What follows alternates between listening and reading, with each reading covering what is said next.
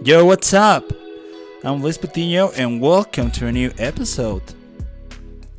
I'm so excited and yeah, if you're new here, this is a an entrepreneurship podcast and I'm Luis Patino. And if you're new here, well, I have a consulting business called Think Social and we help businesses grow through social media and digital marketing. And well, this is a podcast about entrepreneurship and digital marketing, also yeah that's my niche. And well here in the podcast i interview successful entrepreneurs digital marketers unicorn startup founders and i ask them questions that will provide you with tools and information that will help you grow your business and yourself. I have a guest today ana hosbein dialiaga she's an entrepreneur and yeah she's my friend uh, I met her because I had to make sales and I visited her store in Cochabamba, Totlabi, and I tried to pitch her my services. As usual, she rejected me and we became really good friends. And because we both read a lot.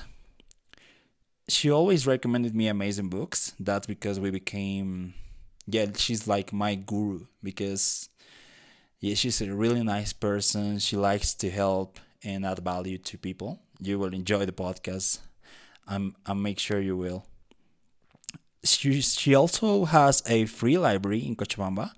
If you're at Casa Mercado and if you don't know that place yet, I highly recommend it because you will find amazing books in English, very cheap, and also you can also uh, take your old books and exchange exchange them for new ones or used new ones. Yep. If you're from the US, welcome to and yeah, make sure you just email Anna and you can reach out to her and maybe it's a good opportunity to talk with her or just ask her questions. Long story short about Aha Bolivia, uh, Anna's brand and business Aha Bolivia is an ethical fair trade knitwear and recyclable plastic leather goods supplier and manufacturer based in Cochabamba, Bolivia. The company was founded over 20 years ago on the pillars of respect of worker rights, workers' rights, traditional artisanias, and the importance of using locally sourced materials. They are also yeah, they're a sustainable business. That means that they care about the planet you will listen that more on the podcast and yeah you will enjoy it it's a an approach to business where you take holistic uh, decisions where you help also the world not just make profit uh, uh, well uh, Totlabi also is a conscious and environmentally friend, friendly brand that accommodates to your everyday needs without compromising style or functionality. Anna will talk about more about his brand, her brand, and yeah, I'm so grateful to have Anna in the podcast because we talked about the six P's of sustainable businesses, Zen mindset, and how to approach life as a beginner, morning routines, and um, how to tell your story and build your brand, and much, much more. Listen to the end of the podcast because we share three books every entrepreneur should read. And if you want to get Totlabi product, just check the links in the description. And if you want to reach out to Anna, just send her an email. Follow me on Instagram as Elpat Blanco at Elpat Blanco. I'm going to spell it for you E L P A T B L A A N C O. Follow me on Instagram and also on Facebook and YouTube as Luis Patino. I will share information that will help you on business and if you have an online business that's I'll, I'll make sure this information will help you. And yeah that's it for this intro and enjoy the podcast. Let's roll.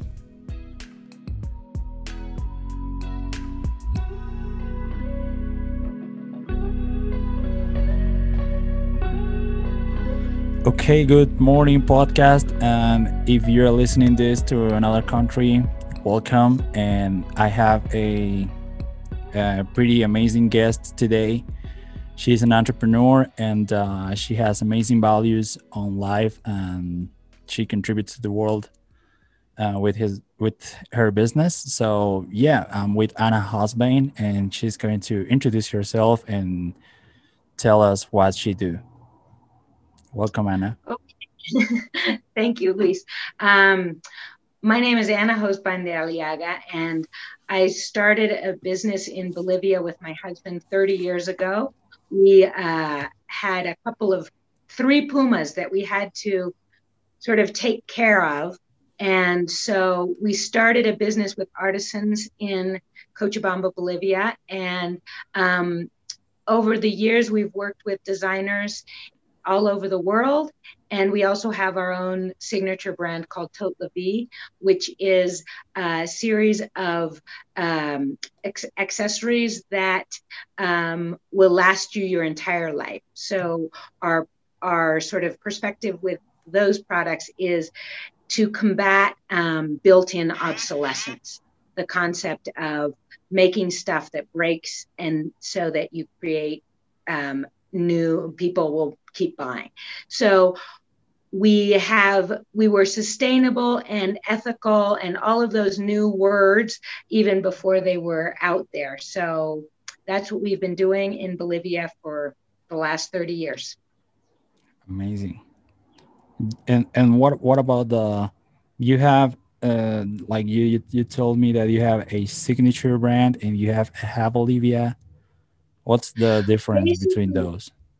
Okay, basically what we had was we had a manufacturing house in Bolivia.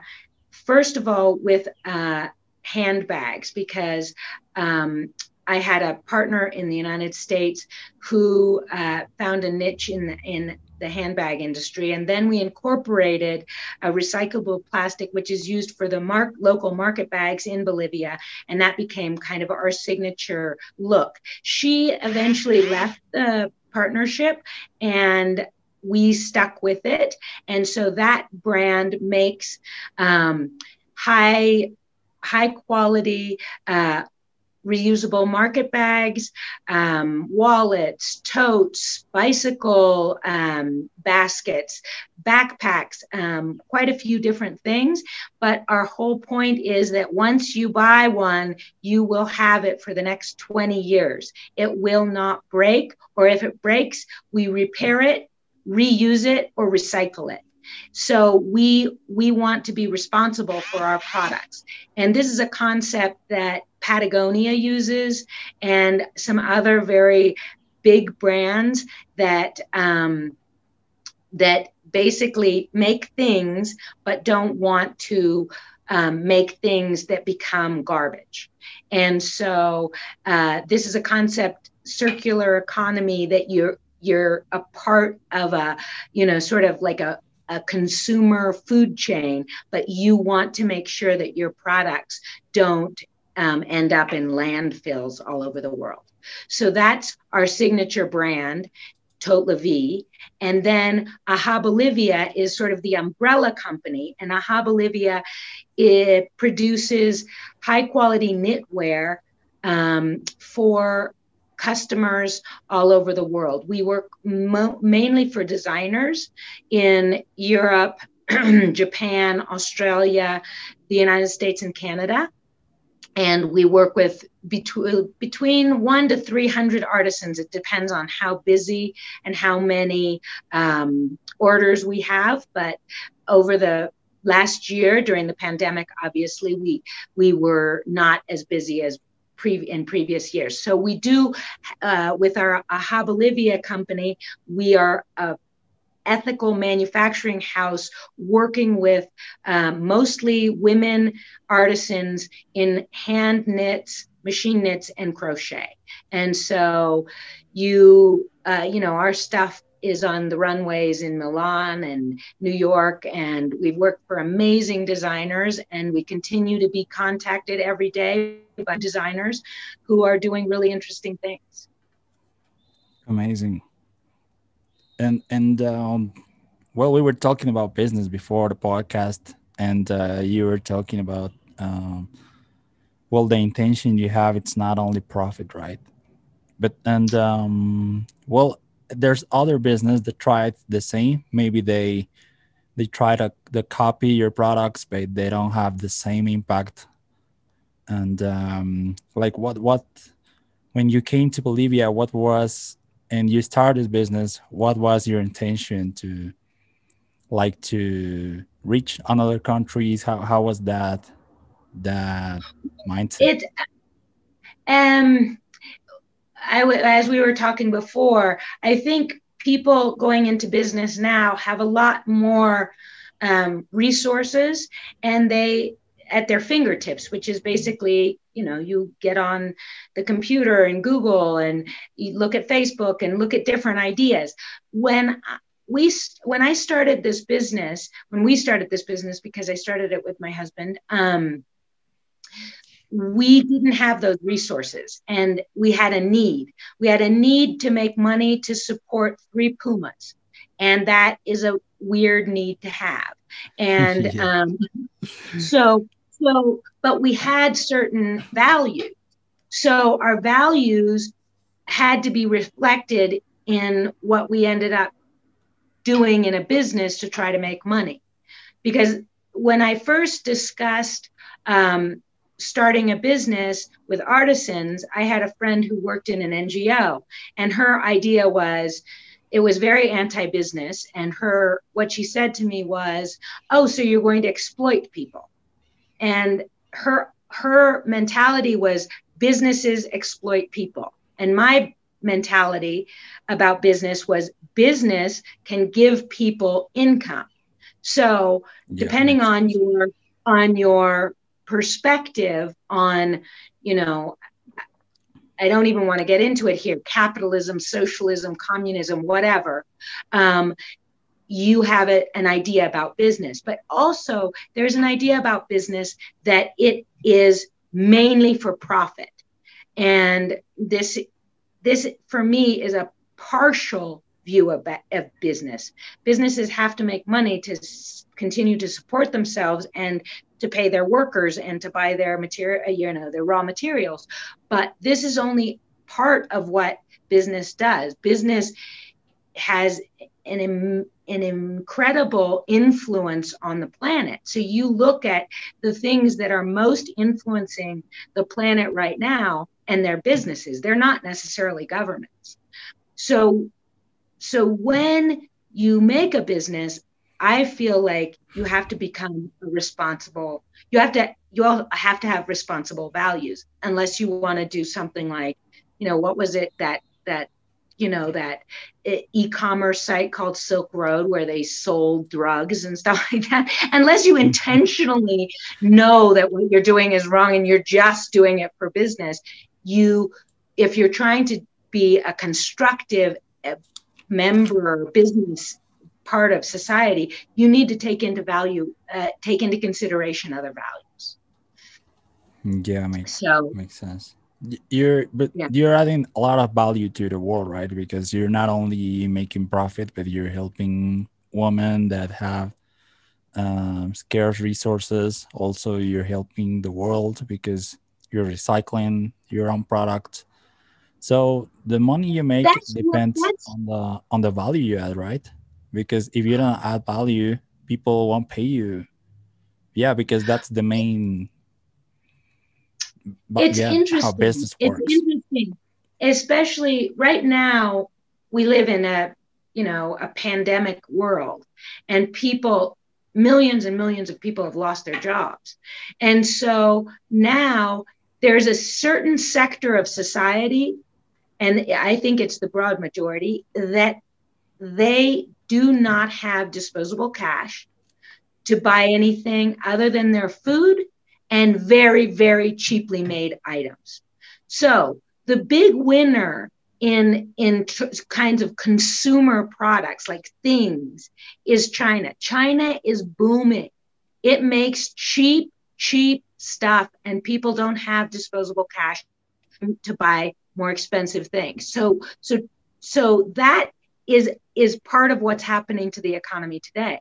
The other thing that's happening with a certain sector of the economy are people who are able to um, they have a bit of money, but they don't want to buy just the cheap stuff. And so they want a story. And that story now has to be about the value added, like you were mentioning.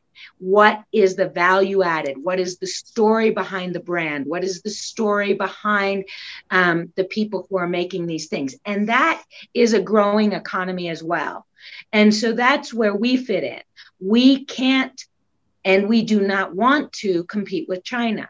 I would not want to pay any artisan the the wages that are paid in China. It would it would be basically almost slave labor. In and so so I do not want to follow that model. What I'd like to do and what we have been doing is is creating beautiful things with with treating our artisans well being conscientious about the planet and and what are what happens to our stuff and um, having customers who who not only enjoy their products that they buy from us but also maybe something that we're doing inspires them to to think differently or you know that would be great if that happens. I'm not sure if that's happening but that would be great. Yeah well make uh, yeah well you're you're you're creating a story and you're creating a brand not just consumer goods right? But Anna, uh, maybe we can start with uh, kind of your your uh, daily routines, your values. Maybe that will give a frame to the audience before we. But uh, I think the the value you, you the the last questions covered a lot of business, but yeah, maybe we can warm up people and uh, give them a frame about your your kind of values. But um, my next question is like um, you you're the founder um, of a sustainable business.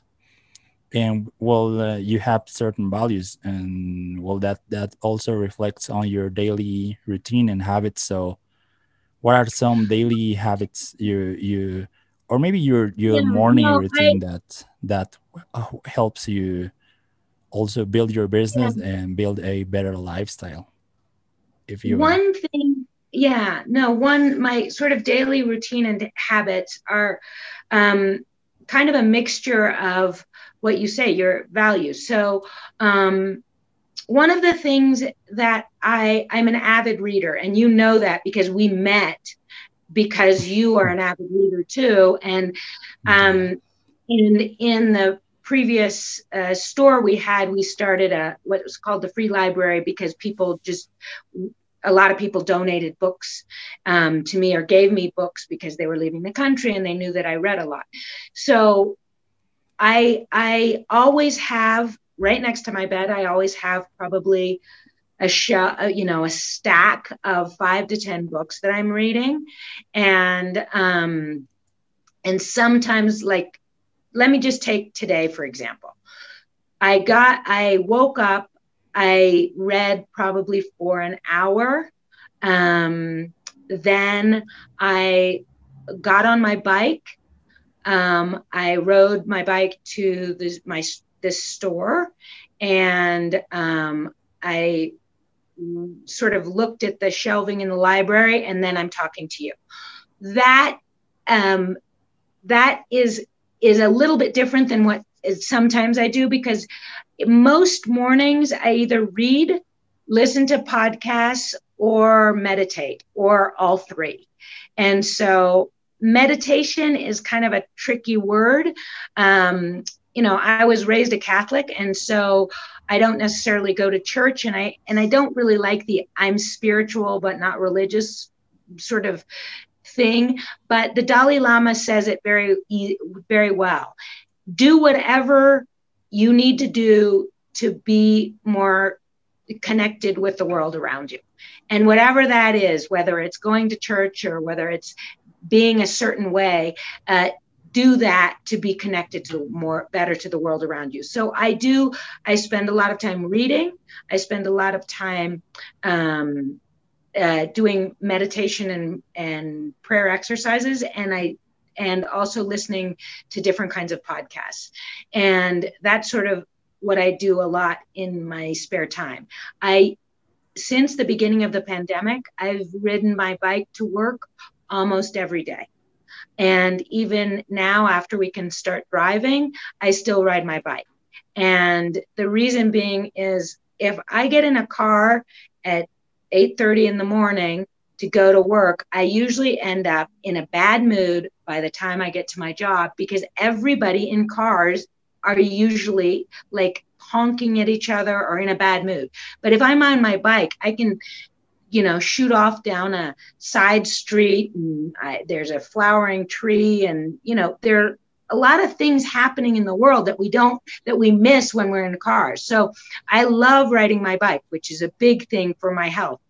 Um, in terms of like diet and, and exercise, I do a lot of I I really have tried not to eat crap.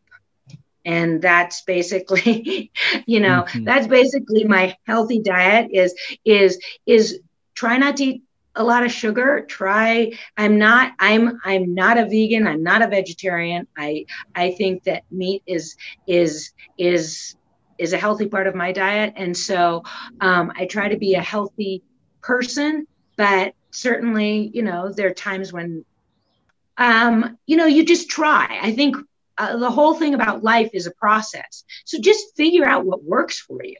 It's like nobody. I, I've I've read a lot of books trying to figure out daily routines of all these, you know, like Tim Ferriss or hmm. or or you know, uh, some other person.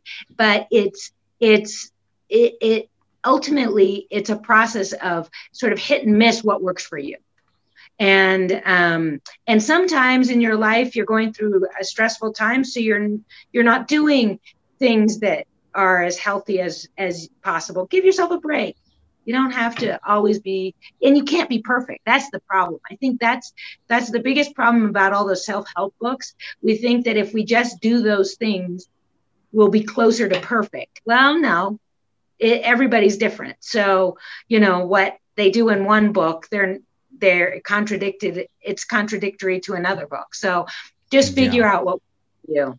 And what works for me like what makes me happy one of the biggest things that makes me happy is getting on my bike in the morning.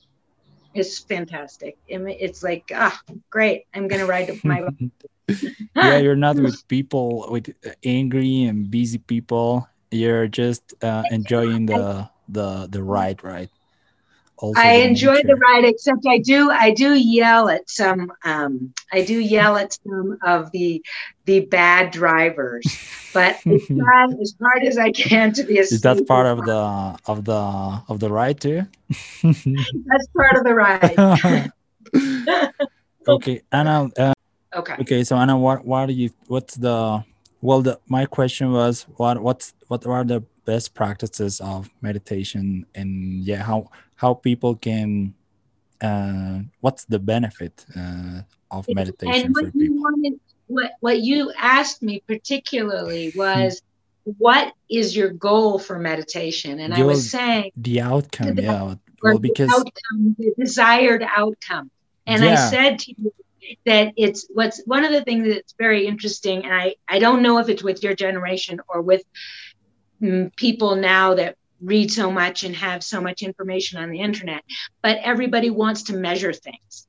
And measurable things are not necessarily the most important things. And so some of the most important things i think in the world are not measurable. Like fun with your friends the love you have for your family, the amazing taste that you that you have when you eat your favorite food, the the the beauty of certain works of art or music. And so all of these things are not measurable. And so therefore when you have certain goals, especially when you're a business person. You're supposed to have certain goals. You're supposed to have KPIs, and you're supposed to have all this, all these measurable things that you're supposed to accomplish, and that's good. that's that that systematizes your business. But those are not the only important things in the world. And one of the things i was just mentioning was you know the amount of fun you have with your friends might have how does that combine with the amount of fun that some billionaire has with his friends? You know you might have more fun but that's not a measurable thing. Yeah. and so uh, you know he has a lot more money than you do but he doesn't necessarily have more fun than you do. You know what i mean? So so when i meditate i try to connect with the non-measurable. What is what is it about the world? What is it about beauty and truth and love and compassion and and and nature and spirit. What is it? What it what why what's the meaning of life?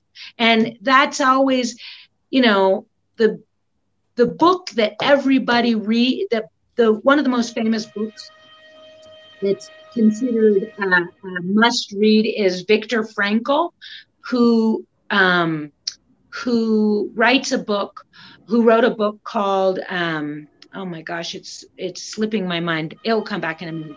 But he's in he was in a concentration camp, and he was able to find meaning as you know he was brutally treated and and everybody around him was in abject misery and being mistreated and um and so so his he actually came up with logotherapy which is how you perceive um you can have something happen to you but how do you how what meaning do you give do you give that that um, event. You can it can be horrible, or it can be something that you learn from, or it can cause you joy. So so it's interesting. It's sort of more about the subjective view of how you perceive the world around you. Awesome. So you you you focus on the non-measurable things, right? The the, the focus things. on the non-measurable things. Like but happiness. I actually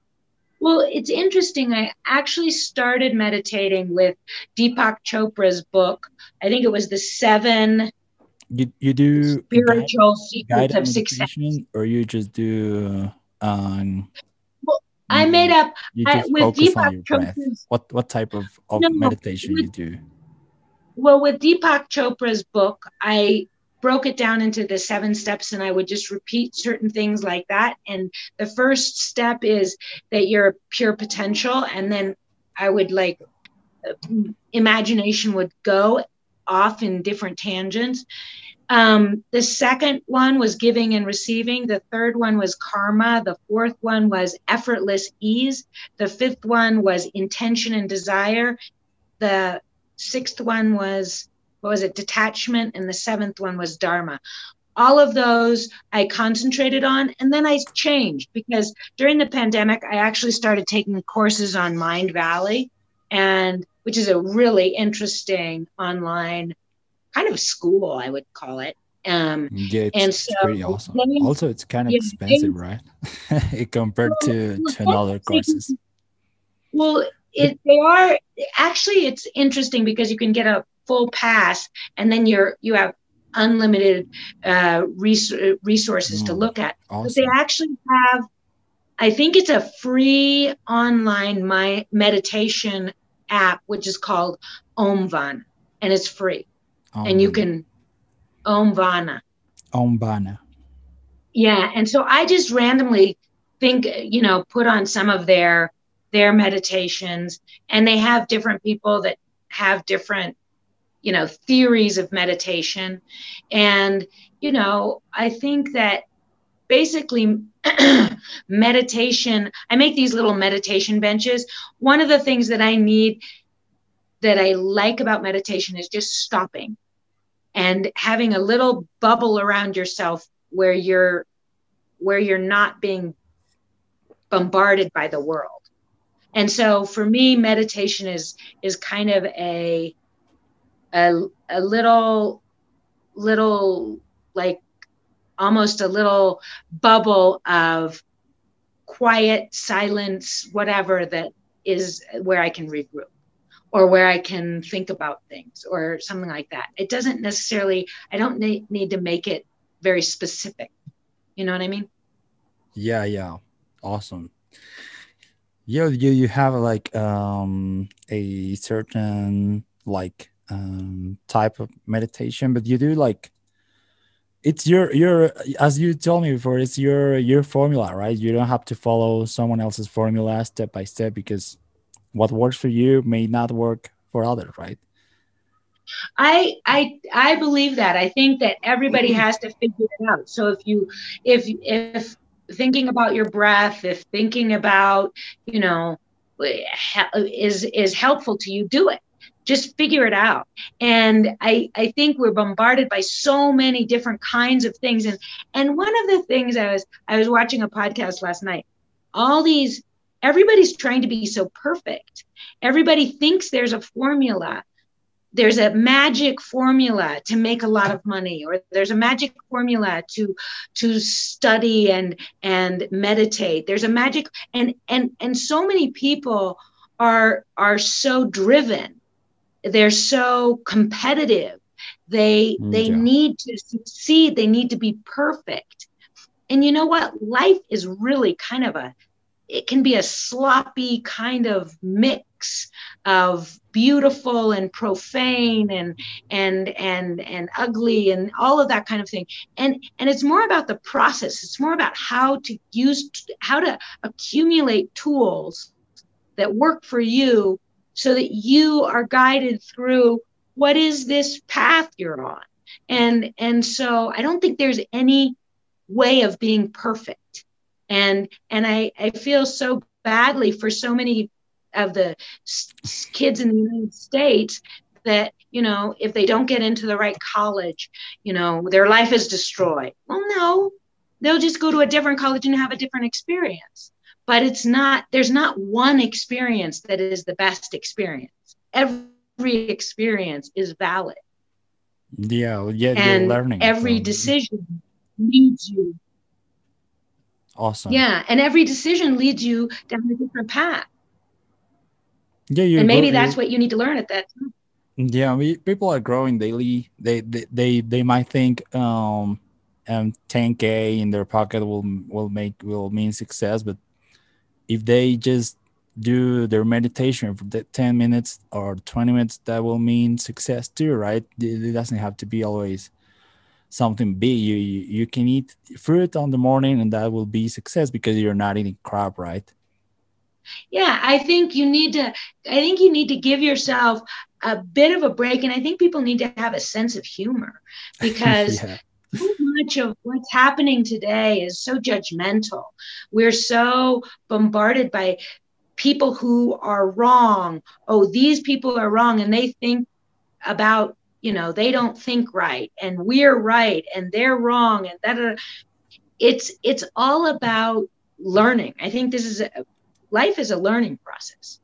And so, and so, Anna, what, what do you think when, well, we, you, you, you learn a lot of things and you're unaware of, of how you think because it's, it's your daily, you, you, you're, you don't know what you don't know. Yeah. Right? You're, you're unaware. And there are people that are maybe have fear, they're, they're fear to grow, or maybe they, they have this, this, yeah, this fear, they, they don't want to give a step um, forward.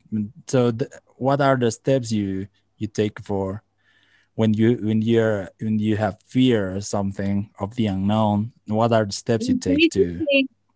Basically, I dealt with fear when I was little because I grew up with two identical twin brothers who were one year older than I was, and they were extremely fearless and so they were my constant companions. They were my playmates. I, that's that's who i was around all the time.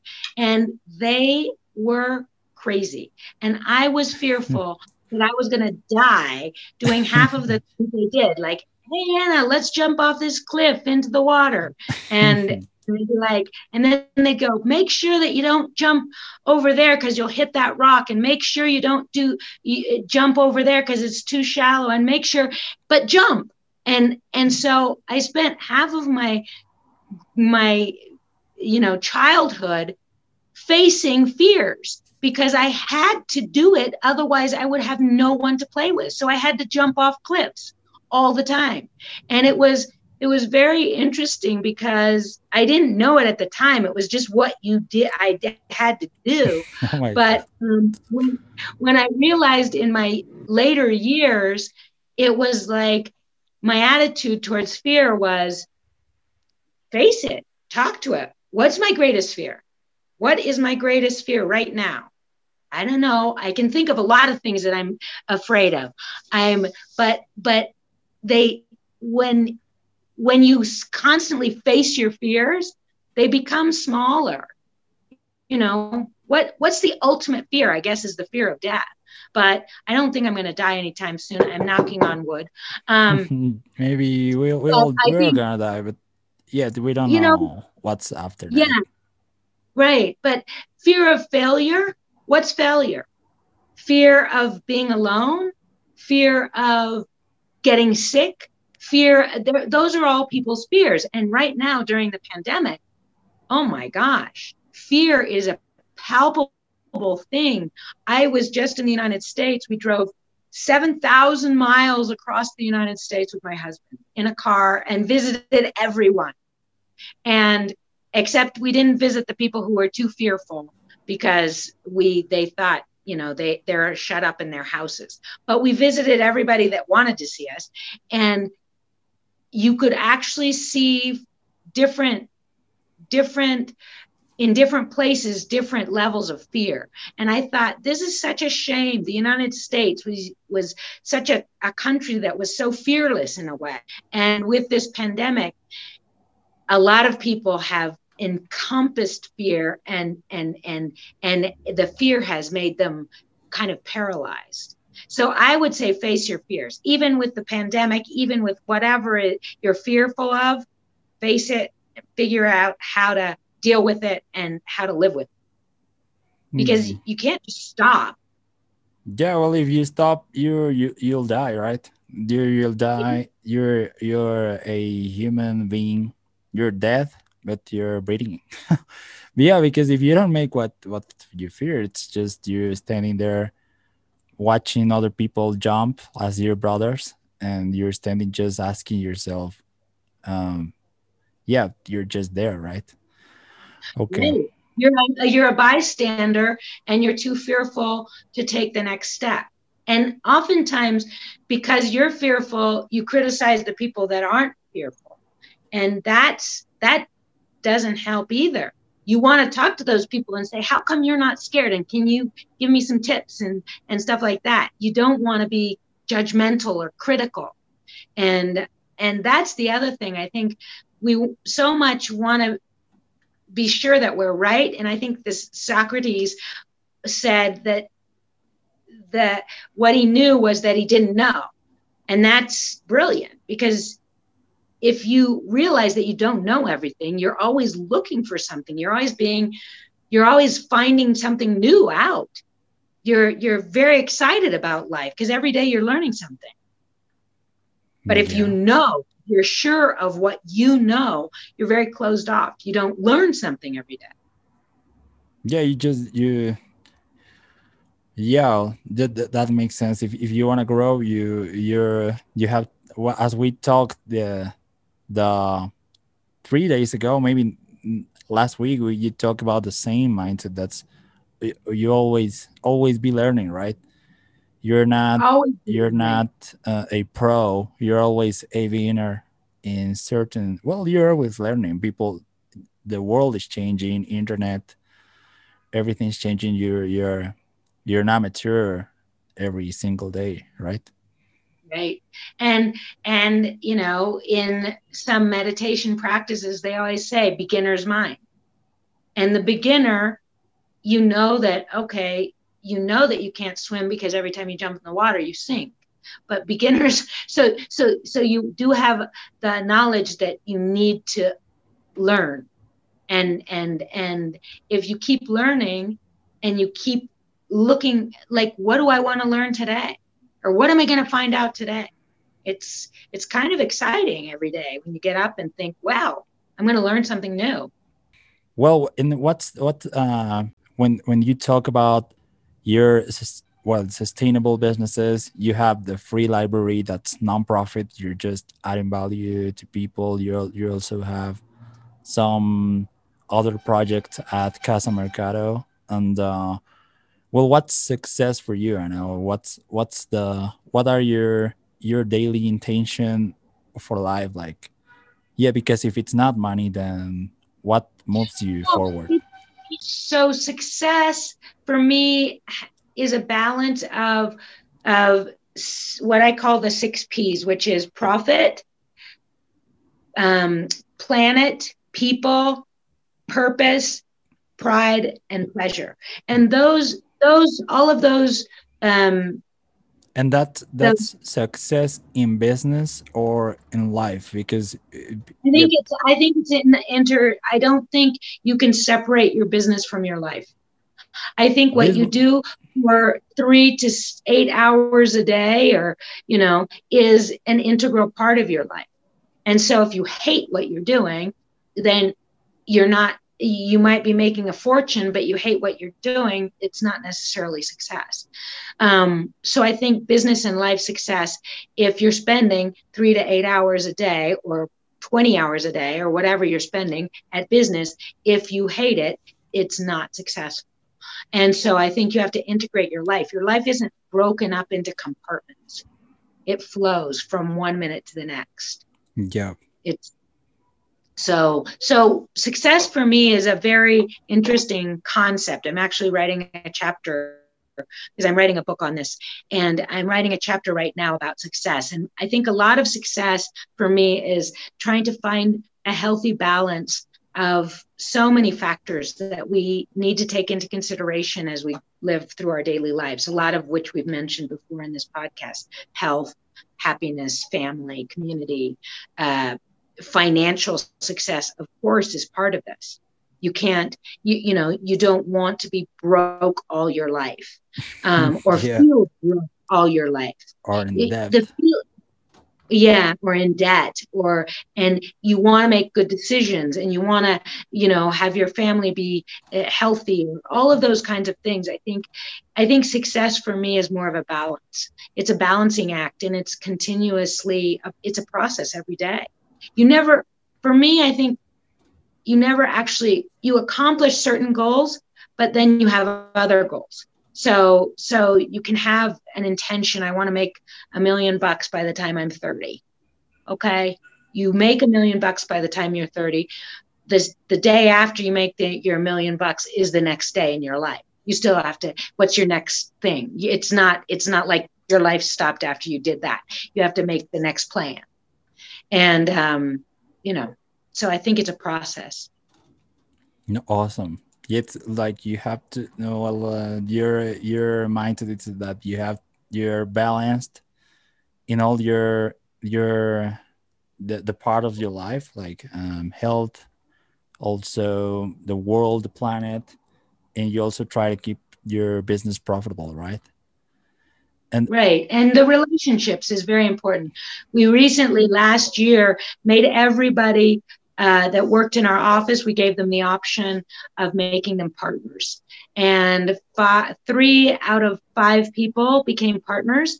And so now we're we have five partners and it changed the entire mentality of how they work and they they feel so much better at work because it's it's theirs. If they if they work hard, they feel like they can make a better company.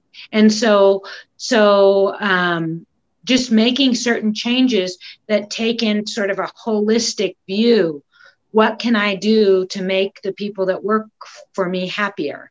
What can I do? Or maybe they don't work for me anymore. They're my partners now. You know what I mean? And that made them happier it made them more responsible. They they don't they don't just blindly come to work and check in and check out. They they take part of the responsibility home with them. Mm. they feel more a part of the overall business. So so you always have to be i think you always have to be particular and then big. You always have to think little and think big.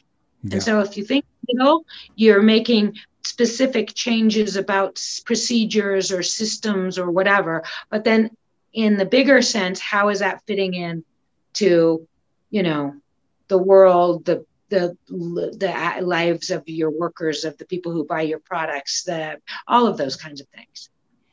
Yeah you, you when we met you mentioned that that the, your partners were also um, your part of your workers or your employees became partners and that that made the whole picture and a new frame of, of business right? Because you're you're approaching business different. You're building like they are building their assets right now. They're not working to for a paycheck right?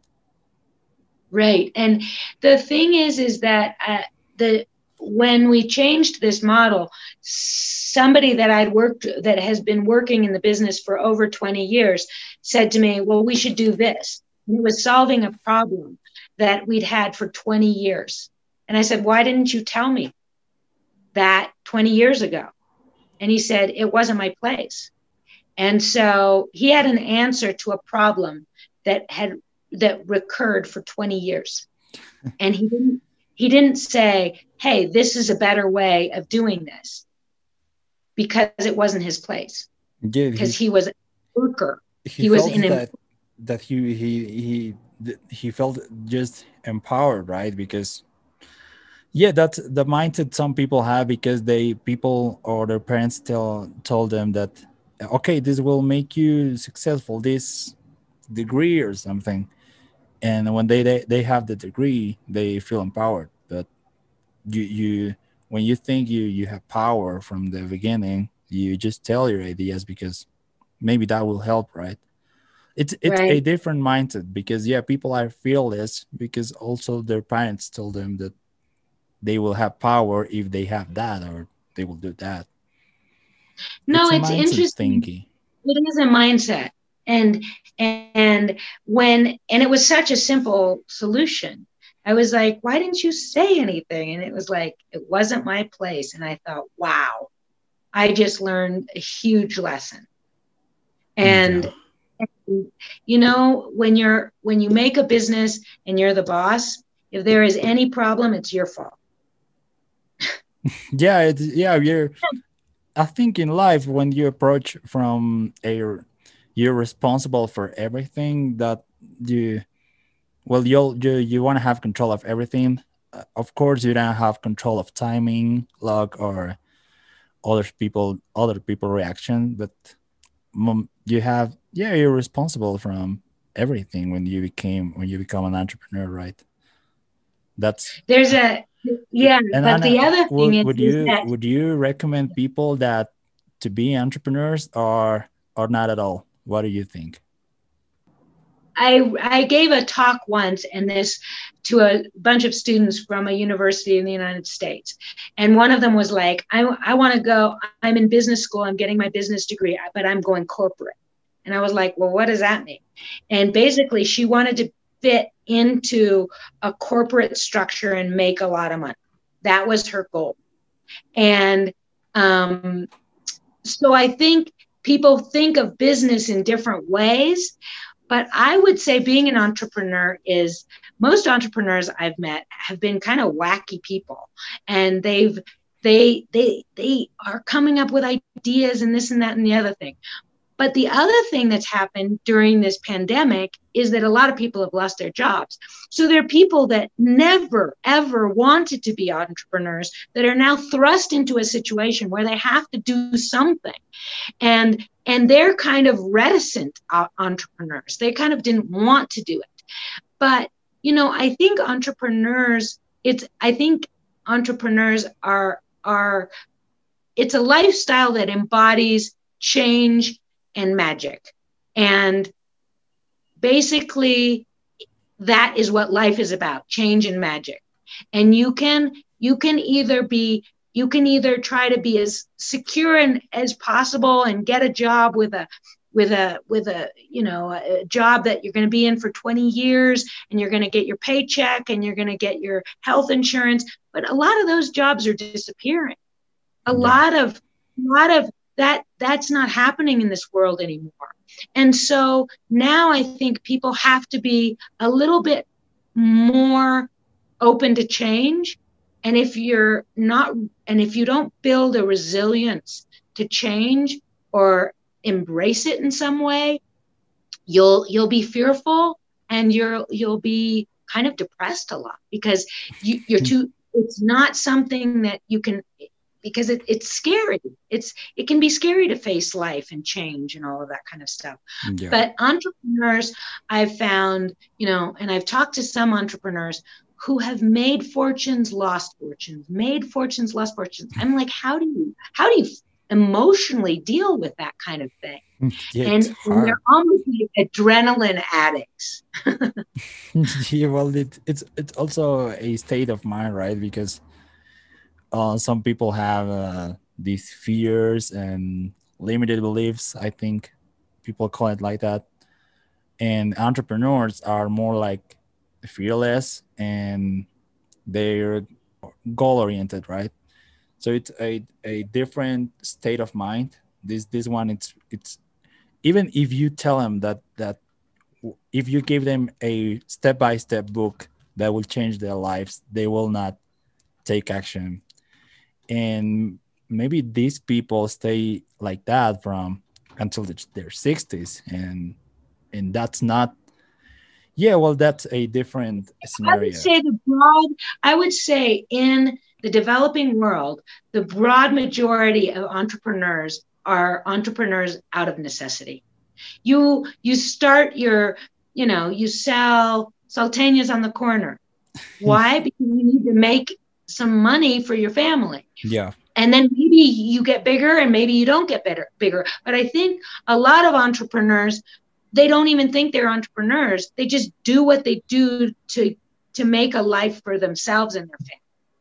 And that's more and and so this new intentional entrepreneur and uh, you know that that that we're reading about in in social media i think most many businesses have are accidental like they somebody had an idea hey let me try this. They're not conscious of being an entrepreneur. You know what i mean? Yeah it's yeah. just something started and did because i had a great idea. I have to feed my family. It, you know did various various things. But so i think a lot of a lot of the intentional entrepreneurs is a new a newer social media kind of concept. Yeah yeah. But it's well we, we, we are going to go on other questions on business uh, but i want to ask you these questions because you you travel a lot and maybe not like a lot. I don't, I don't know well that that's something you know but um, to travel and to also have a healthy lifestyle, you need to have some financial habits and too, right? Well, what are what are some financial habits you have to? Yeah, I don't. I you know I make a lot of stuff to sell, but I don't spend a lot of money. And if I buy something, I want it to last for a long, long time. So if I buy a pair of shoes, I will buy an expensive pair of shoes that will last. I will not buy, you know, something that's going to that's fashionable and that's going to last for a month. And and I spend my money more on experiences than on things. Hmm, awesome. So yes, I yes, I travel a lot. I love to travel. I love to meet people. I love to see new things. And I will much rather have an experience than than buy a fancy new something or other for my house or or a fancy outfit. I would much rather have an experience.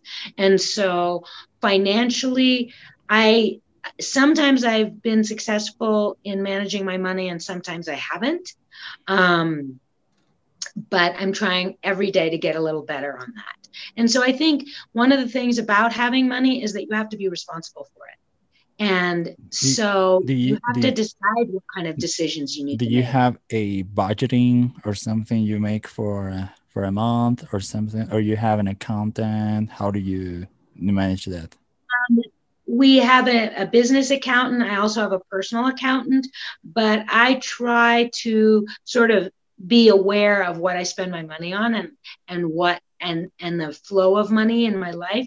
There's a book called uh, oh, it's by Lynn Twist. It's called The Soul of Money, and it's about money being like water. Some people have a tiny little trickle that goes through their lives, and other people have Niagara Falls that's going through their lives.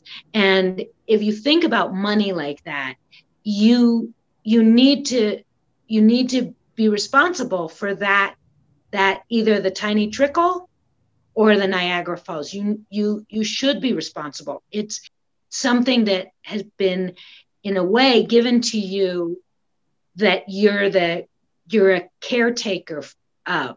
And so the tiny trickle, let's make good decisions. The Niagara Falls, let's make good decisions. And so when you have money, yeah, don't don't be so tacaño or you know mm. that you never have fun or that you never splurge but you know if you're buying your 50th pair of shoes in a in a month and your credit card bill is $10,000 in debt you know probably you could not you know, go without that last pair of shoes. Yeah, you should you know? flip them, right? Why you yeah. have the 15 pair of Nikes? yeah, it doesn't make right. sense. And but our icons, our icons are like, you know, the Kardashians and the and, and uh, the it's the same shoe with different colors and the same fucking shoe. Yeah no i know. So so it's interesting because we've we've built our here a lot of people's heroes are you know they're you you watch eh, the influencers on instagram or wherever or tiktok or whatever they are. And a lot of those people are like you know they're pushing products and they're selling stuff. And and but their lifestyles if you think about them I always wonder about like those people who are millionaires, and millionaires isn't even a big term these days, but who lost all their money because they they they you know bought too many houses or too many cars or this or that or the other thing, and you're thinking, hmm, okay, didn't you have a financial planner somewhere along the way? and yeah, yeah, they can hire it from way more cheaper than a house, right? Right? So it's it's interesting but i do think you have to be you just have to be aware. You have to be aware. It's as simple mm. as that. I, I was reading the the the money makeover. I don't know if it's if it's that's the book but he he he talks about uh budgeting and getting out of debt. And also yeah don't buy the the expensive car. You you also what it, it's a budgeting book because most people just spend their money on stupid shit like nikes or maybe houses. I don't know lamborghinis but they they they just buy these things because they want to impress people that they don't even like right? That's the whole yeah. focus of the book. That's that's sales and marketing. That's the american dream. So that we've built a lot of our social world our culture is about uh, is about buying new stuff and about that the the financial stuff is is also cultural. And know when well you you lived in the us uh till till what what age um, I lived in the U.S. through through college, through university, and then after that, I went to India, and after that, I lived in Asia and India for uh, over a year, two years. Then I lived in Europe, uh, same year, two years. Then I went back to the U.S. and um, went back to school, and then I went and then I came and lived in Bolivia. And while I've been in Bolivia, I've traveled to all over South America, and um, and I travel quite a bit. And the next trip I'm going to take is to Zimbabwe. Awesome. So you're like a what people call digital nomad where, when you're not a digital but you're like kind of like a nomad and how how well, how do you make that that lifestyle works because it's like a lot of money. Maybe people like i do i think it's a lot of money. I didn't have the lifestyle you you had. But how's how do you approach a life to to travel like a lot? Well, while my kids were growing we were pretty we weren't nomadic at all. I'm only becoming you know prior to being to being married and having kids, I was a nomad because I could. I was working in some places. I worked.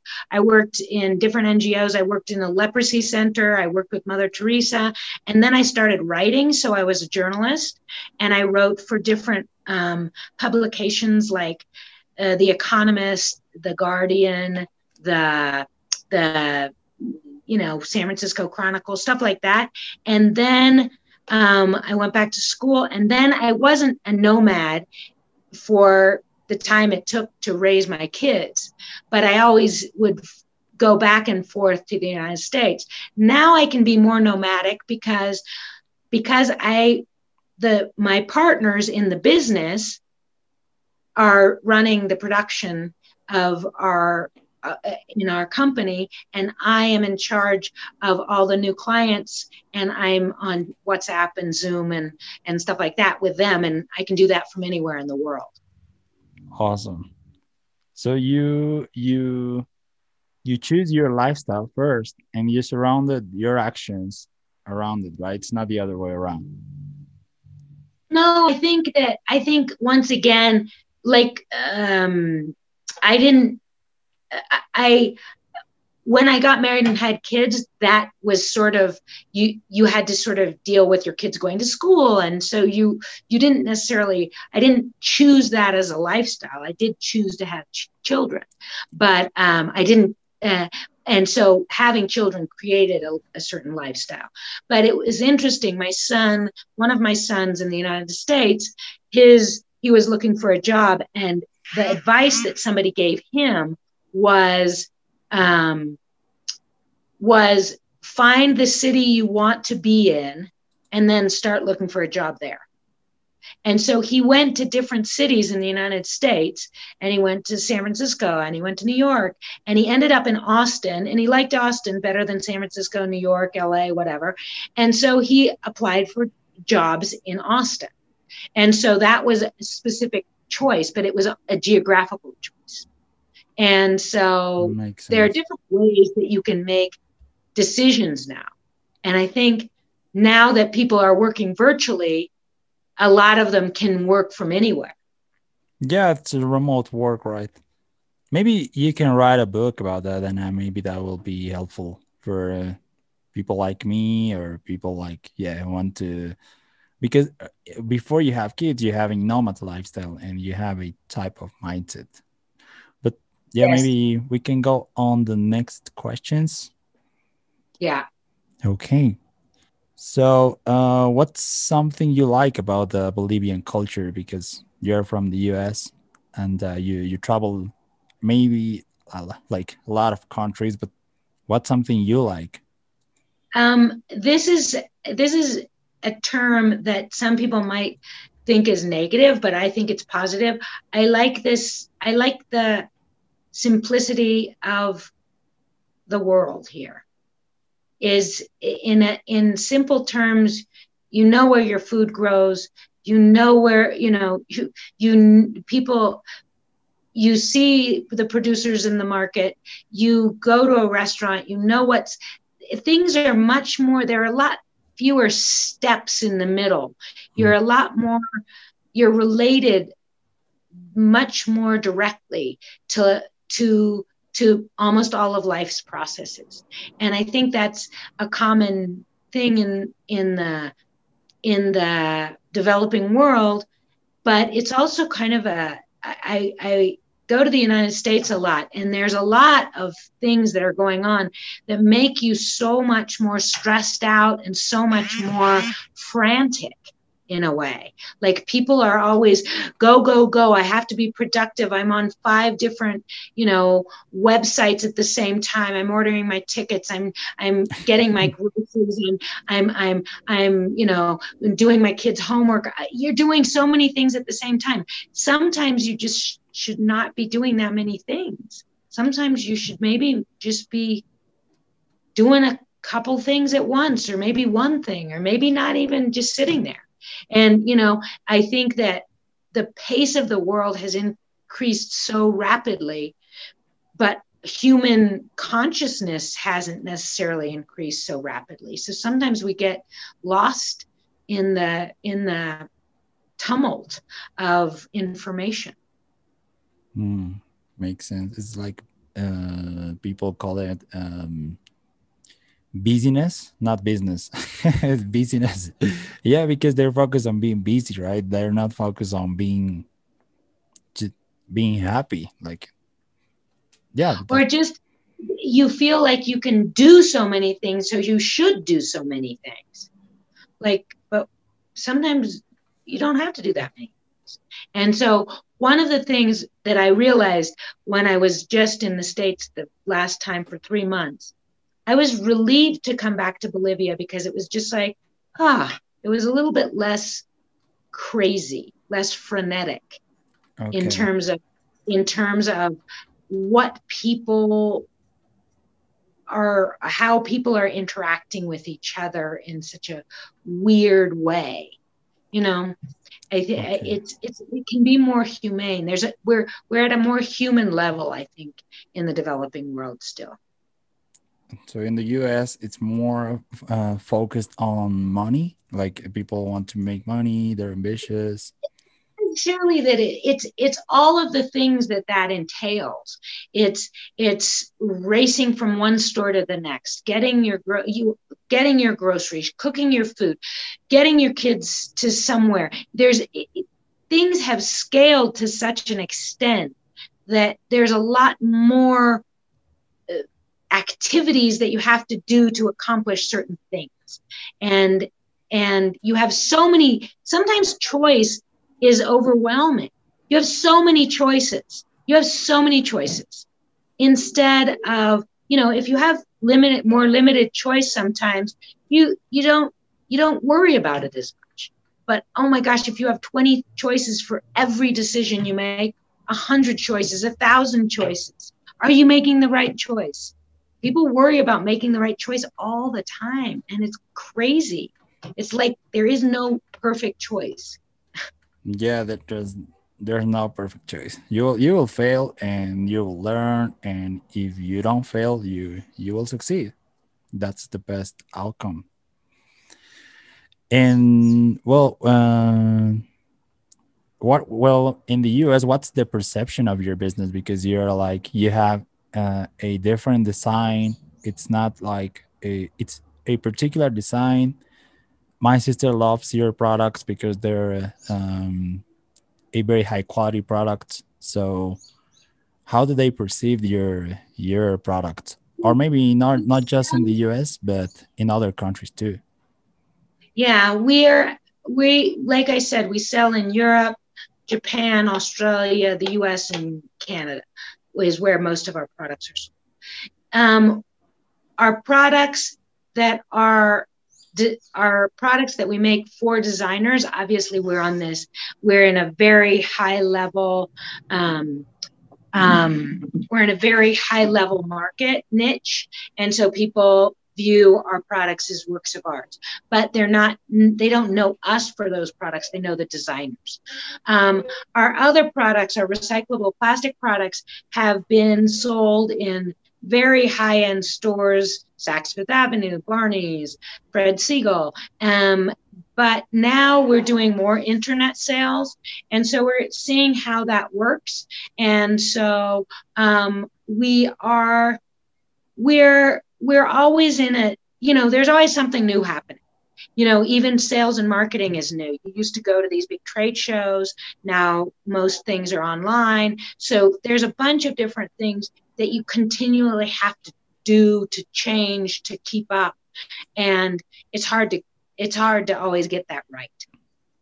Awesome. But our products, I would say, are seen. Uh, people like our products, and they last. Yeah, they, they're amazing products. Yeah, my sister bought some of your products, and well, I touch the products, I feel them, and they're very high quality. Yep. Yeah. And uh, well, you were you were talking at the beginning of the podcast of culture and story that you you don't compete with China, but you compete on brand. So well, yeah, right now, there's, I would say, especially with the pandemic, is there's two real. Well, um, I have a, a, question on that, and and uh, well, I, I, found a book on Casa Mercado, and it was The Power of Myth by Joseph Campbell. And well, he talks about uh, these figures, these symbols that create a perception of story in life, and you create your your subconscious creates value, but because it's a story and it's an icon or a symbol. And also entrepreneurs like uh, Steve Jobs, and they talk about evangelism of people so, do you what, what do you think of brand and evangelism communities? How do you build that? Because it's an asset too for your business, right? Yes. Um, you want to create a, like a brand identity, and I think you want to create a brand loyalty. And Apple certainly did that. Apple is probably the iconic brand. Um, and it's the iconic brand for a lot of reasons. One of the the the the reasons people were so loyal to it is because they are one of the few tech brands that don't sell the information of their clients. And um, so they're more loyal to their customer than they are to just a, a, a, treating their customer as also a, product. Um, i would say that branding is important and but now this i would say that a lot of the the stories and the values that the brands represent are becoming more important and like i mentioned patagonia i would buy their products are very expensive they're outdoor products they're oftentimes five times more expensive than cheaper products of the same sort of niche but they will repair their products. You can send a product back, and if they can't fix it for you, they'll actually send you a new product. And they care about not becoming, not having their products be garbage. And their their audience is the outdoor audience. So their audience doesn't want nature to become a big garbage dump. So their audience is very receptive to their message. And so cool. that is so, so that is very important to have this right story for the right audience. Awesome. And so, and so that is the Apple user. It's a it's a much more expensive computer, um, but it offers so much. It offers so much value, and I do have problems with Apple in that they do make it so their iPhones only last a certain amount of time. And I think they should actually, for their more conscientious, eco friendly um, audience, make something that could have like a, an update so that maybe they they wouldn't have to buy a new iPhone. They could actually get an updated something or other. But the thing is, is that I think you're when you're branding your me- your audience and your message has to resonate you're they they they and otherwise you can say whatever you want you can do whatever you want but if it's not if it's not in sync you you really didn't accomplish anything awesome. So the right the right message for the right audience right? Right. Awesome. Well you that that was amazing. And do you think um this this Ferriss author create, wrote this book the fire fire four hour work week? Do you think that's possible or business people will always have to uh, deal with with uh, business and yeah dealing with with clients do you think it's possible the four hour work week myth? It, it, that's interesting because I read that book, I don't know how many years ago, 10, 15 years ago when it first came out. Mm-hmm. And that was just on the verge of when technology was starting to be able to be accessed. It wasn't at the level that it is now. And I think it's true. I think you could do it. But the the but the it, what what's funny about Tim Ferriss is that somebody I read some article about him when he and they said the guy writes this book called the four hour work week but every time i've i've written him an email he responds within two minutes and um, so obviously he's he's working like 24 7 all the time because he never even I, I write him at 10 at night i write him at 6 in the morning i write and he always will respond within like within like 15 minutes so i think i think Tim Ferriss is, is a serial entrepreneur. He's written all those four hour books, you know, the four hour, mm, you know, the wow, cook, chef. The, four, the four hour chef, the whatever. And, um, and so I think it's, it's possible, but I think it's possible if you control yourself. But what, but, but a lot of people that are so connected to tech solutions are are not saying I'm going to only work for four hours and then I'm going to go surfing. I've met a few of those people.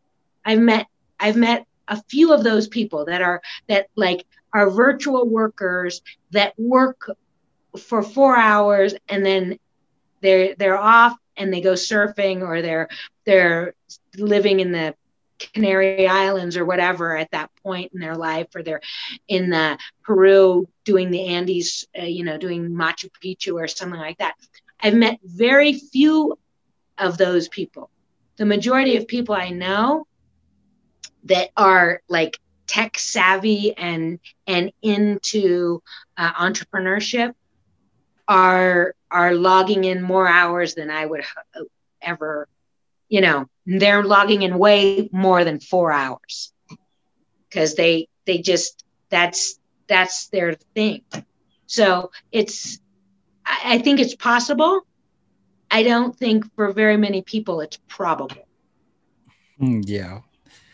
Well it's like the from the beginning of your your nomad years you you choose a lifestyle and you work with oh ngos yeah you choose you choose yeah. your lifestyle and then you choose your business model you're right because if your business model it's retail then you're going to be there 24 7 selling on your own store but if you choose right. drop shipping or affiliate marketing or something like that you will just do some advertising you will create campaigns and that will work and yeah it's the business model right?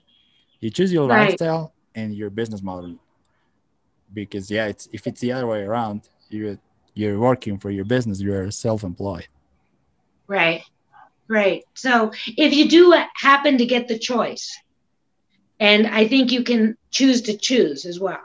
You don't like people don't know that that yeah, they can you, choose. you can choose yeah yeah yeah the, those who can choose are those who don't plan because yeah, if they, if they don't plan, someone else will plan for them.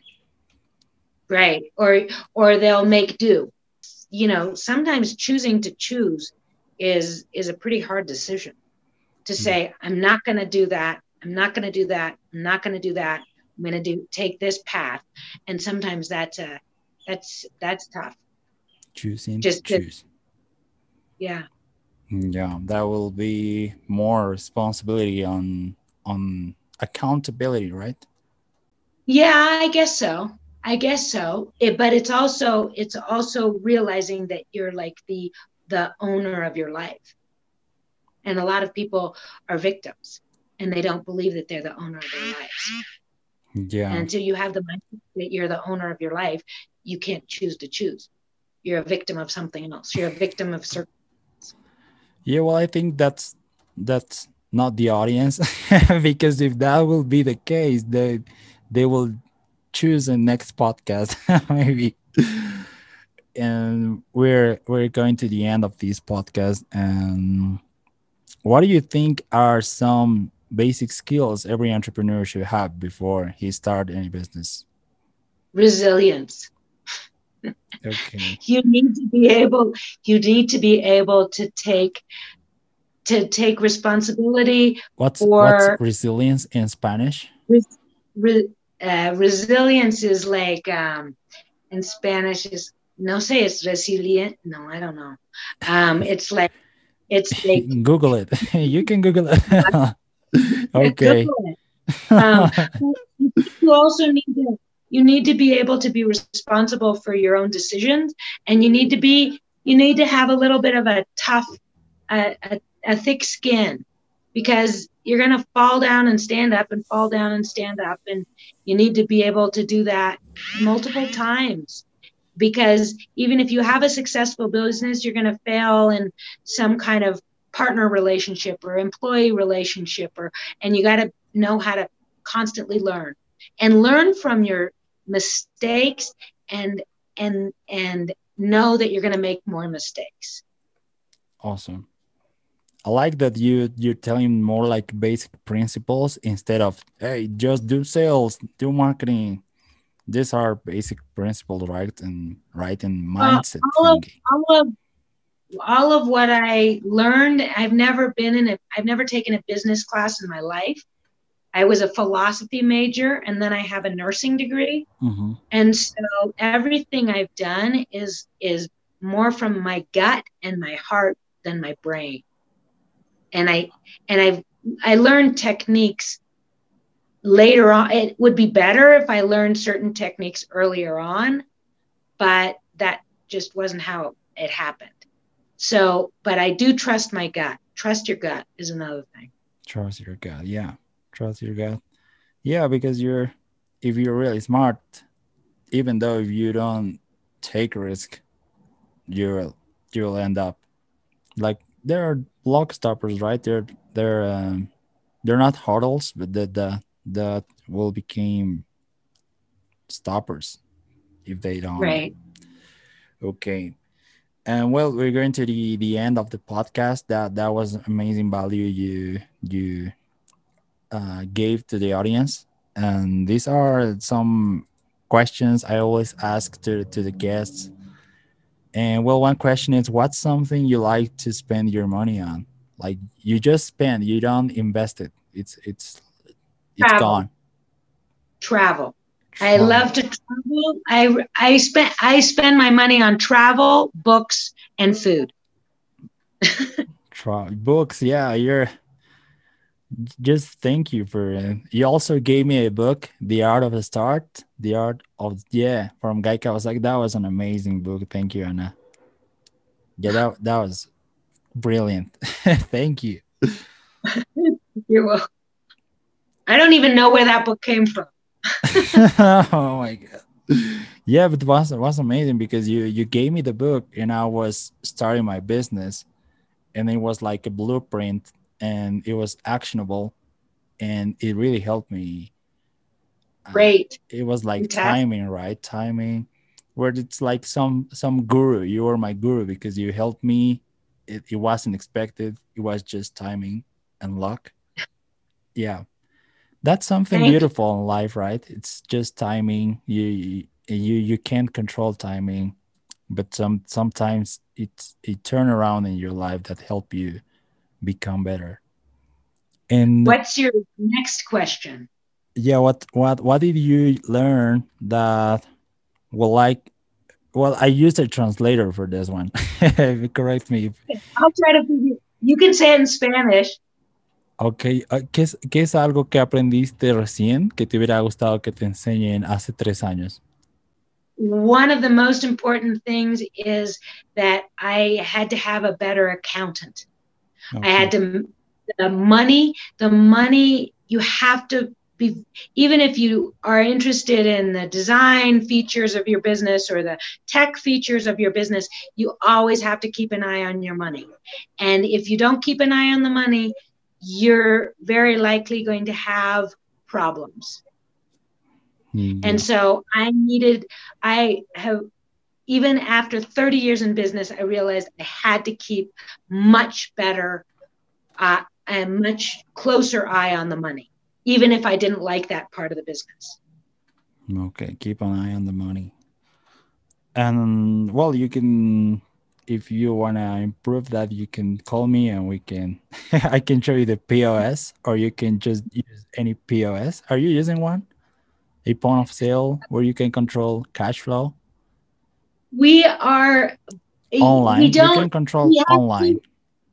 Yeah, no, we have two different sales models. One is sales to clients. So we're making, so we only have 20 or 30 clients, but they're giving us, you know, 80% of your mm, income. Orders. Yeah, they're giving us probably 60% of the business because it, and it's not direct to customer. So, so the, we are revamping our, um, our direct client contacts. So you can give me a um, sales pitch um, later on this this move.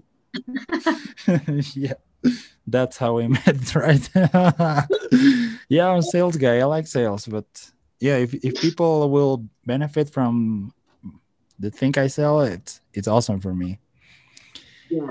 Well, yeah. Last two questions. Uh, what's a new what's a new software you're using right now that's making your life easier? Or is there any software that's helping you? You know it's interesting? Because i like i said we started before the computer. We mm-hmm. started our business before the computer. Our orders came in by fax machine. Okay. You can't even you can't even dream of it. We use typewriters okay so technology means something different to you than it means to me. Um, I've seen the rise yeah. of technology, and it's mind-boggling to me. One of the things that is is not new at all, but has is a very, I would say, is very interesting in the way our business has changed. Is that now all of our artisans they can live in the middle of nowhere, and they're herding their sheep, and they're on WhatsApp, WhatsApp, sending us messages and showing us pieces of knitting from, you know, donde el diablo ha perdido su poncho. And mm-hmm. so that technology, even though that's the most basic technology right now, is a WhatsApp, is revolutionary for working with artisans in the middle of nowhere. Literally, we'll have a woman on a hill with her sheep sending us photos. And so that's not a tech program or anything like that, but that has revolutionized our business. because before we would have to make, you know, go out to the village and collect the this and and see if the stitch was right and now she can just send us a and so we we are actually looking for uh, different um, online platforms for sales in for online sales in the U.S. and here. So um, the, that's that's one of the things we're interested. in. Awesome. So you're you're looking for an e-commerce solution. We're looking for yeah various e-commerce solutions. Yeah. Okay. Awesome. Okay, so this is the last question, and okay. Yeah, maybe because you love books, you can answer this question what are three books every wannabe entrepreneur should read? Well, this is a wannabe entrepreneur, not it's not an entrepreneur. And yeah, maybe you can help them with that. It's a wannabe entrepreneur. I would I would actually read the Four Hour Work Week. I think that's actually kind of an interesting book. Um, I I've read a lot of books uh, by Paul Hawken Paul Hawken had writes about sustainable business, and he had a business um, that was very, very influential in the United States, a catalog business about gardening. He was one of the first sustainable business guys. So there's a bunch, he's an author that I would look at all of his books. And then I would actually read, um, this is kind of a a difficult book to read, but Holistic Management by Allan Savory. But it's about decision making. Management. Management. By Allan. By Allan Savory. Okay.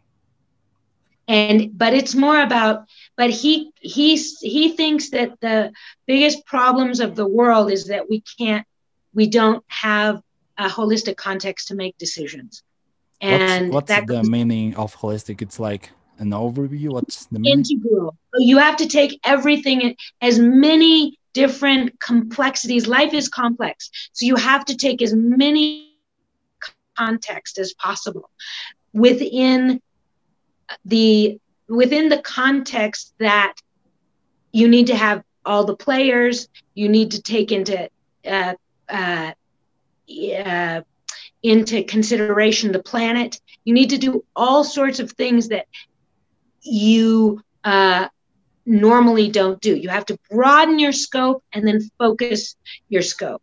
And it's it's a system. And he's a he's a brilliant man. He's he's cha- he's reversing the desertification of of Africa. So places that have become deserts, he's now making them green.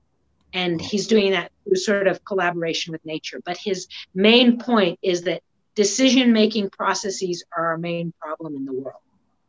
Governments make bad decisions, people make bad decisions in business, everybody makes bad decisions. Why do we make bad decisions? How, and that's how, how do you make good decisions then? That's well, I'm starting to try to use his approach much more. Mm-hmm. Um, I'm starting to try to listen and ask everybody uh, if there's a problem. I want to ask the person who cleans the office to the person who is the accountant to the person who's doing production. I want to see everybody's idea about what's going on why is that a problem and how can we solve it and we there's also uh, another book called kaizen uh, the art of taking small steps which is a fantastic book. And it's about just focus that everybody you can you can make small changes every single day. You don't have to make a huge change. You can make small changes. And everybody has a good idea about how to make small changes. And it's a it's a very it's a very good book. And it was used in making Jap- the Japanese model of big companies after World War II when J- the Japan's economy was trash. Kaizen. I think my yep. my girlfriend is going to, to love this this episode. it's it's just the the questions that she have and the obstacles she's having right now. You you answer those those questions. Well, okay. You. Anna, well, okay. Um, this is the last question. It's not the last question. Well, it's just a goodbye.